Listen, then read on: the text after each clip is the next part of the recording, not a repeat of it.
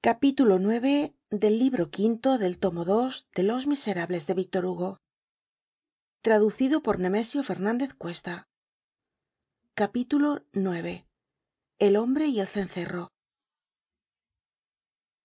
Juan valjean se dirigió al hombre que estaba en el jardin despues de haber sacado del bolsillo del chaleco el paquete de dinero que llevaba. El hombre tenia la cabeza inclinada y no le vio acercarse juan valjean se puso á su lado de cuatro pasos y le dijo cien francos el hombre dio un salto y levantó la vista. Cien francos si me dais asilo para esta noche dijo juan valjean. La luna iluminaba su asustado semblante.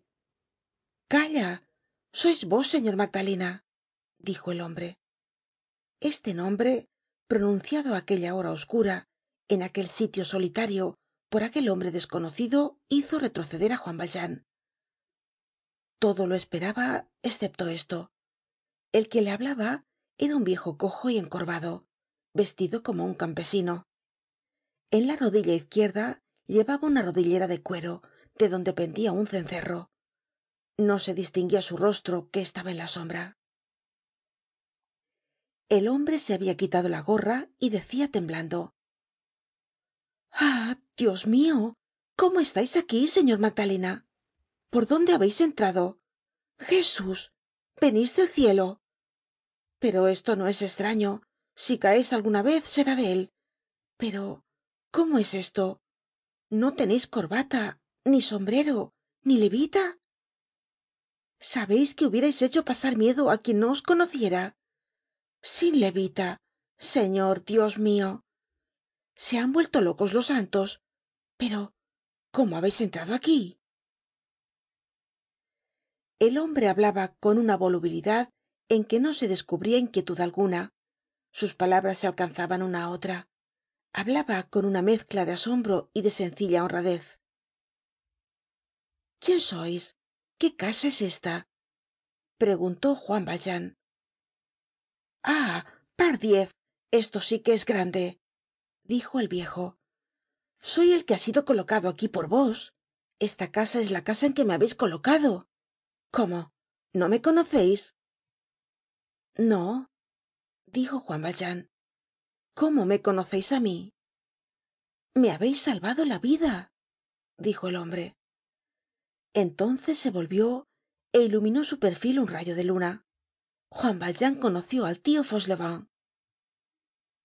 Ah dijo juan valjean sois vos sí os conozco. Me alegro mucho dijo el viejo en tono de reconvencion y qué haceis aquí preguntó juan valjean. Estoy cubriendo mis melones. En efecto el tio fauchelevent tenia en la mano en el momento en que juan valjean se acercó á él la punta de una estera que iba estendiendo sobre el melonar y habia ya colocado otras muchas en una hora que hacia que estaba en el jardin esta operacion le obligaba á hacer los movimientos particulares que habia observado juan valjean desde el cobertizo. El viejo continuó. Me dije la luna es muy brillante va á helar. Pues voy á poner á mis melones el carrik en seguida añadió mirando á juan valjean y riéndose habríais hecho muy bien en hacer con vuestra persona lo mismo. Pero cómo estais así juan valjean viendo que este hombre le conocia á lo menos por el señor magdalena solo avanzaba con precaucion multiplicaba las preguntas. Cosa extraña los papeles estaban trocados. El intruso era el que interrogaba. Y qué campanilla es esa que llevais en la rodilla ah dijo fauchelevent es para que eviten mi presencia. Cómo para que eviten vuestra presencia el tio fauchelevent guiñó el ojo de un modo inesplicable en esta casa no hay mas que mujeres hay muchas jóvenes y parece que mi presencia es peligrosa. El cencerro las avisa y cuando me acerco se alejan.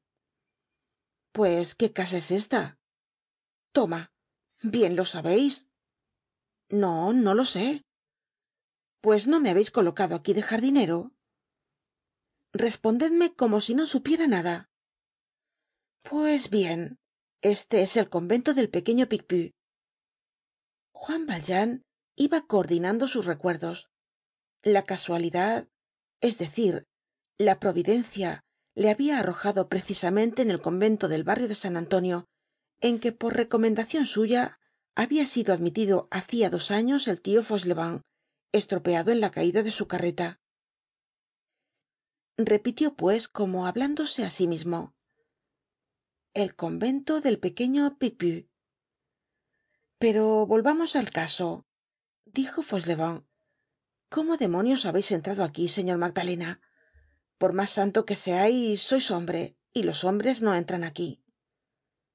Pues cómo estáis vos no hay nadie más que yo. Sin embargo dijo juan valjean es preciso que me quede aquí. Ah dios mio exclamó fauchelevent.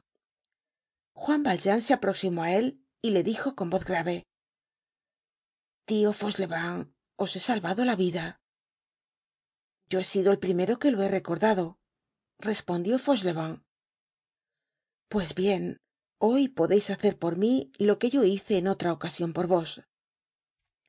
Fauchelevent tomó en sus arrugadas y temblorosas manos las dos robustas de juan valjean y permaneció algunos momentos como si no pudiese hablar.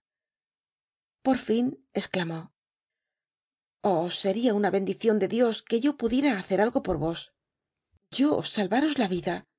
Señor alcalde disponed de este pobre viejo su rostro se había trasfigurado por una gran alegría. Parecía resplandeciente. Qué quereis que haga preguntó. Ya os lo explicaré. Teneis una habitacion tengo una choza aislada allá detrás de las ruinas del antiguo convento en un rincon oculto á todo el mundo. Allí hay tres habitaciones. La barraca estaba en efecto tan oculta detrás de las ruinas y tan bien dispuesta para que nadie la viese que juan valjean no la había visto. Mm, bueno dijo juan valjean ahora tengo que pediros dos cosas. Cuáles son señor alcalde la primera es que no digais á nadie lo que sabeis de mí.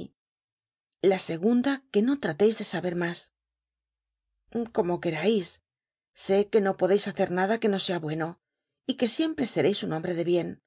Además vos me habeis empleado aquí. Soy vuestro. Estoy á vuestras órdenes. Está bien.